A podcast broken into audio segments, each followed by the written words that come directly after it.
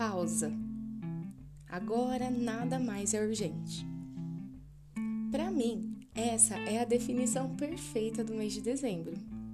Porque eu confesso que não gosto muito da correria e da urgência que dezembro exige. É organizar festas, comidas, roupas, presentes. Tudo isso me deixa exausta e cansada. Eu prefiro pausa. Eu prefiro parar, refletir, descansar, férias. Eu sei que eu frustro os que estão por perto de mim, que esperam um pouco mais de mim nessa época porque eu me distraio com facilidade e perco esse foco.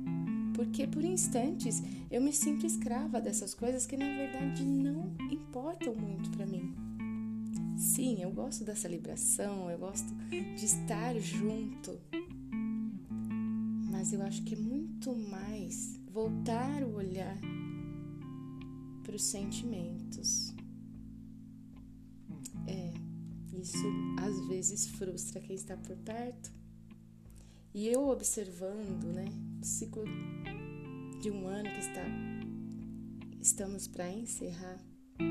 Assim como eu, eu também acredito que você enfrentou lutas e dores intensas, que você enfrentou tempestades, que em alguns momentos você perdeu o chão e que você precisou de muita coragem para enfrentar o medo, para não perder a esperança.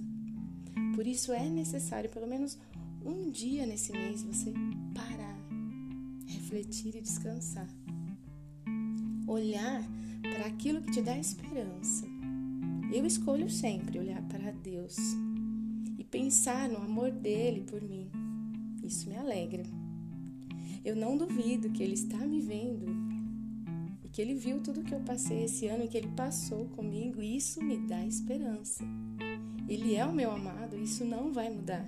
E eu sei, eu acredito que eu posso confiar nele. Por isso eu sempre escolho olhar para Deus, continuar olhando, porque eu preciso da graça. É só a graça que me basta. Então, chegando ao final de mais um ano,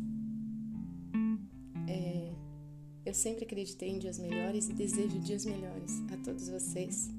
Muita paz, muita saúde, muita luz que Deus continue abençoando cada um.